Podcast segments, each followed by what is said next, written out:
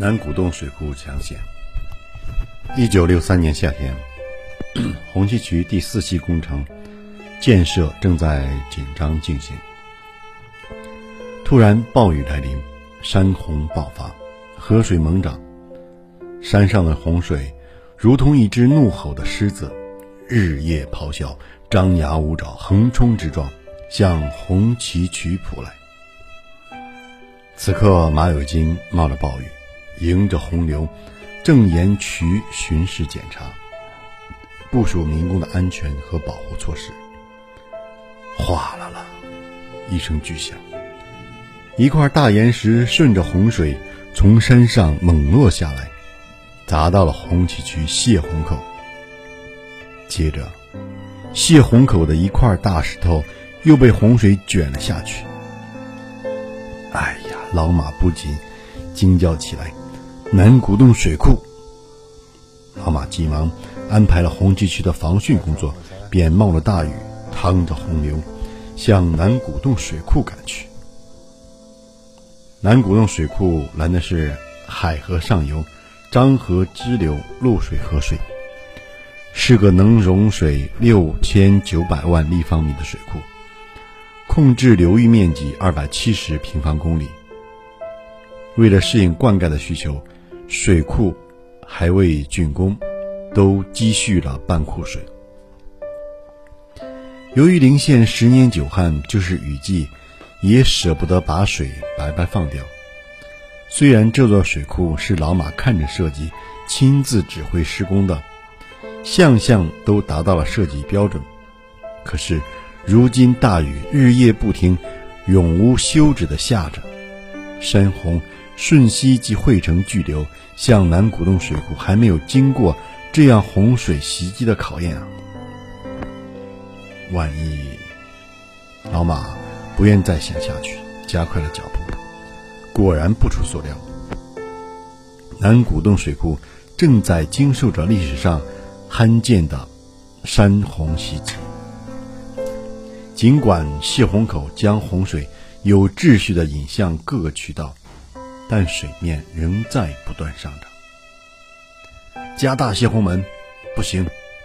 如果不是南古洞水库把山洪这只猛兽钳制住，下边的几个村庄早就被洪水吞没了。继续蓄水，不行！谁知道雨水要下到什么时候啊？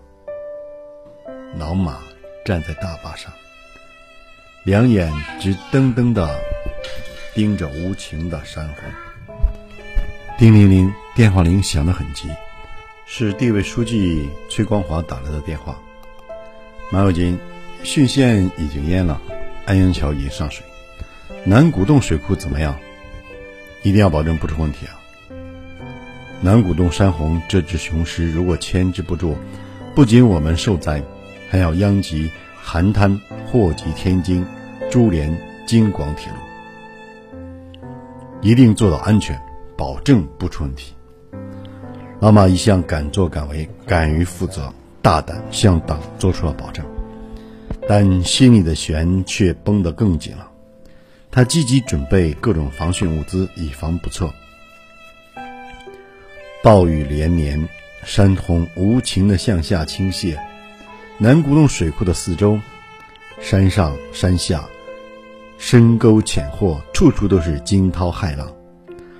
老马几天几夜没有离开过大坝，水库的干部职工一个个严阵以待，瞪着大眼，凝视着水库里不断上涨的水面。突然，坝基背面旋起一个小漩涡，快漏水了！老马搬起一个装满沙袋的麻袋，扑通一声。向漏水的地方投去，水库的干部、职工、民工一个个奋勇搬起麻袋，向漏水的地方投去，一包又一包。可是，一眨眼就被大水吞没了。接着，大家又把一块约有十几米见方的大帆布放进水面，试探塌方的位置。大水猛一下，又将帆布卷去吞没。残酷的暴雨。和山洪冲击着老马的心窝，不能迟疑。一旦塌坑，由小到大打开缺口，水库下的村庄就完了，安阳、邯郸、天津就会遭灾。他妈的，让我下龙宫会会这妖精！话音未落，老马腰系大绳，扑通，已经跳进了水库里，钻进大水中。老马，老马，未见回音。大雨倾盆，洪水猛击，白浪翻滚，水势滔滔，山洪的咆哮，助着暴雨的声威，敲击着人们的心窝。每个人个个心急如焚，大家担心水库的安全，担心老马的生命安全，不能再等了。坝上的人们等不及了，他们缓缓地拉，耐心地拉。等把老马拉上来，他已经浑身伤痕，奄奄一息，好险啊！大家看到老马慢慢的苏醒过来，松了一口气，叫老马去休息。可是老马猛地站起来，指着水面一个地方：“快填塌坑，快填塌坑！”大家按照老马试探的地方，把沙包一包包投下去。在场的人们十分惊讶，一麻袋沙土少说有一百公斤，这在平时要两个人才能抬动。眼前的老马和众人，一人一包搬得利索，投得有力，人人都成了大力士。这是李广射虎啊！关键时刻，勇士们的力量是难以计量的。经过一场激战。水面上的漩涡终于消失了。第二天，副县长李运宝也干到了，也赶到了水库大坝上。他和老马及水库民工们也住到了水库大坝上。紧接着，安阳地委书记崔广华在电话中得知，马有金在关键时刻不顾生命危险潜下水库，找到漏水塌洞。由于及时处理，挽救了一场巨大的洪水灾难。保护了水库下方的邯郸、天津等地方人民生命财产的安全，他专程来到临县，会同临县县委书记杨贵赶到南古洞水库，对马有金同志进行了亲切看望和慰问。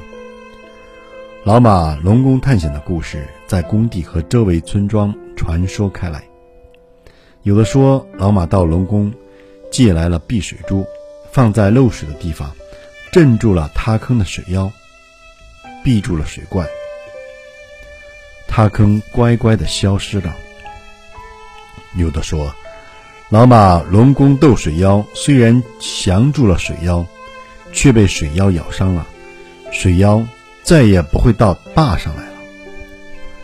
可是人们到坝头、坝上抬头一看，老马像往常一样。仍是雄赳赳、气昂昂的战斗在大坝上，只是脸上抹了点红汞水。